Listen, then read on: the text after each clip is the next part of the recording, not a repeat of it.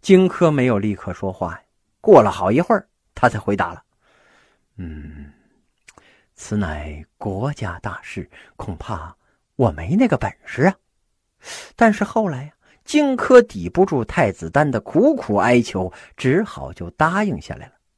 于是太子丹尊荆轲为上卿，让他住在上等馆舍，每天去问候，哎，好吃好喝的伺候着。他还送给了荆轲很多的奇珍异宝，不时呢还进献车马美女，尽量的满足荆轲的各种欲望啊。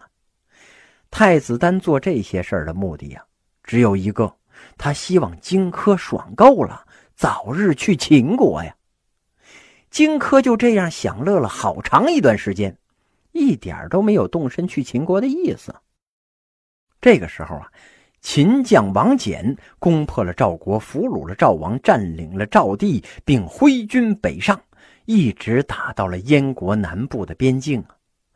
太子丹是非常的恐惧，就向这荆轲请求啊：“哎呦，大哥呀，你赶紧动身吧，不然咱们可就都他妈完蛋了。”荆轲说呀：“哎，呃，要我去也行，但是呢，为了取得秦王的信任，我需要两件东西。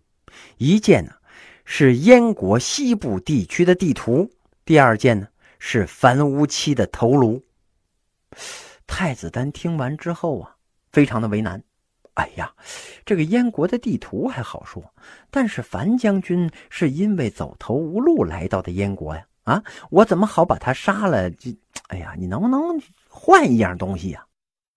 这荆轲一看太子不忍心呢，知道多说无益，就私下找了这樊无期，跟他说呀：“哎，老樊呐，你跟秦国有仇，哎，这不假吧？但是你这辈子也没机会报仇了呀，啊，这这也不假吧？哎，我有个建议啊。”不但可以解除燕国的祸患，还可以为你报仇啊！哎，你把脑袋给我，这样我可以去见秦王。到时候呢，我左手抓着他的衣袖，右手用匕首刺进他的胸膛。如此一来，不仅你的大仇可报啊，也报答了庇护你的燕国。你觉得怎么样啊？这樊於期听完了荆轲的话之后啊，二话不说，直接是拔剑自刎了。那个时候的人呢，哎，可真豪气呀！太子丹赶过来的时候，已经来不及了，他只好把这樊於期厚葬了。同时呢，太子丹也已经预先寻找到了天下最锋利的匕首。这把匕首啊，是太子丹花了一百金从一个叫徐夫人的人那儿买来的。然后啊，太子丹又让工匠用毒药水浸染了匕首，并拿它在人身上做实验。哎，只要刺出一点血，那个人就会立刻身亡。做好了这些准备之后啊，太子丹又让自己的手下勇士秦舞阳和荆轲一块儿去。据说这秦舞阳十二岁那就杀过人呢，别人都不敢正眼看他。本来荆轲想等一位朋友同行，哎，也是剑术高手啊，但是这个人是久久未来，荆轲架不住太子丹的催促啊，只好是匆忙动身了。太子丹一身白衣，把荆轲送到了易水岸边。荆轲望了望滚滚的易水呀。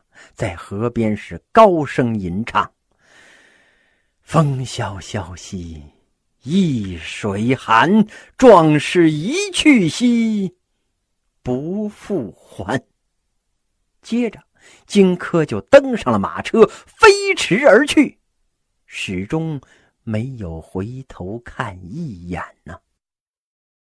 荆轲一行人来到了秦国之后。做的第一件事儿就是带上价值千金的礼物，去贿赂秦王的一个宠臣，拿人家的手短呐，吃人家的嘴软。这个宠臣收了荆轲的好处之后啊，就跑到秦王的面前是美言了一番，他就跟这秦王说呀：“哎呀。”这个燕国畏惧大王您的威势，不敢发兵与秦国对抗，所以呀，想请求做秦国的臣民啊。为了表示诚意，他特地斩了樊无期，并派出使者向亲手为您献上樊无期的人头以及燕国督抗的地图啊！秦王一听，哇，有这么好的事儿，那哪有不答应的道理呀？于是他穿上了朝服，在咸阳宫隆重的接见了燕国使者。这荆轲呀。捧着封藏樊无期头颅的匣子，这秦舞阳呢，捧着装地图的匣子，按照顺序，哎，走上前去了。当他们走到宫殿台阶下的时候，这秦舞阳一看，嚯，这秦国宫殿上兵似冰山，将似将海，杀气腾腾啊！哎呀，当场他就吓得是浑身发抖。这秦国的大臣感到很奇怪啊。啊，这这这小子，这这怎么回事？这是这这抖什么呢？改震动的了。这荆轲就解释啊啊，呃，这个小子呀，没见过什么世面，所以害怕了。希望大人们可以宽容他呀。说完，他就把手里捧着的匣子送了上去。这秦王打开一看呢，非常高兴。哎呀，果然是仇敌樊无期的人头。然后这荆轲呢，又从秦舞阳的手中取过了地图。那个时候的地图啊，都是画在绸缎上的。刺杀秦王用的匕首就藏在这卷地图里边。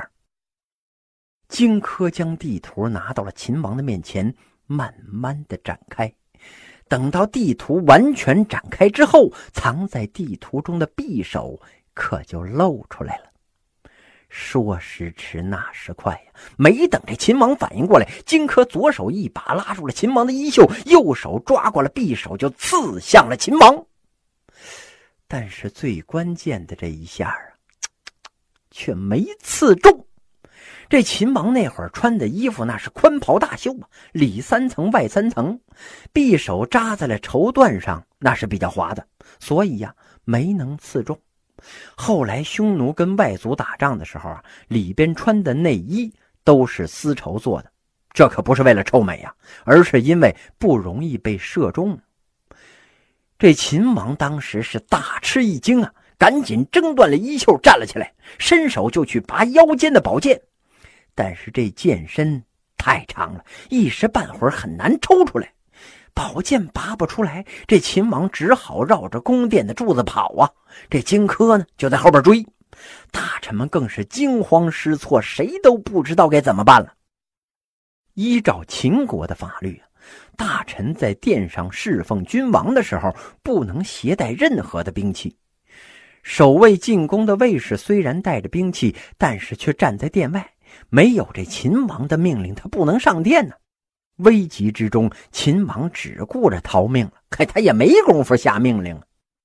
所以，当荆轲追赶秦王的时候大臣们也没有什么东西能够拿出来攻击荆轲呀。这个时候啊，御医把身上带着的药囊向这荆轲就扔过去了。荆轲为了躲这个匣子呀，身子一闪，脚下就慢了。秦王这个时候正绕柱子跑呢。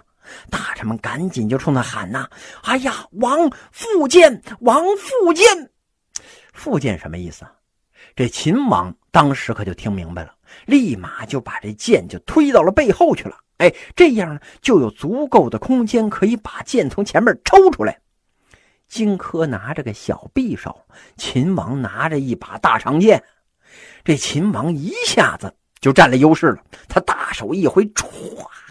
就砍断了荆轲的左腿呀！荆轲跌倒在地，追这回是追不上了，没办法，就举起了匕首，向这秦王就扔过去了。哎，这匕首呢，却扎在了宫殿的柱子上。秦王又一回身，哎，又砍了荆轲几剑呢。荆轲受伤八处啊，他知道自己这次是办不成大事了。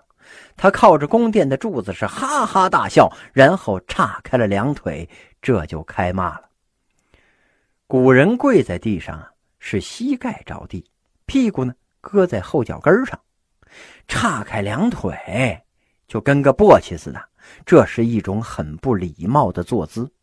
这荆轲大骂：“哼，今天我荆轲没有杀死你，是因为我想活捉你，强迫你归还秦国侵占的土地。我想要杀你，我想要杀你，你早死了。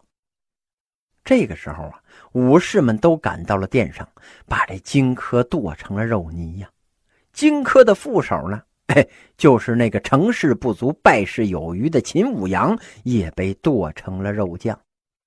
后来呀。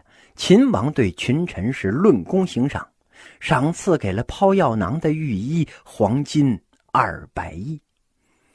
荆轲刺秦王失败之后啊，秦国会怎么对待派遣刺客的燕国呢？其他诸侯国的命运又将发生怎么样的变化呢？好，且听下回一统天下。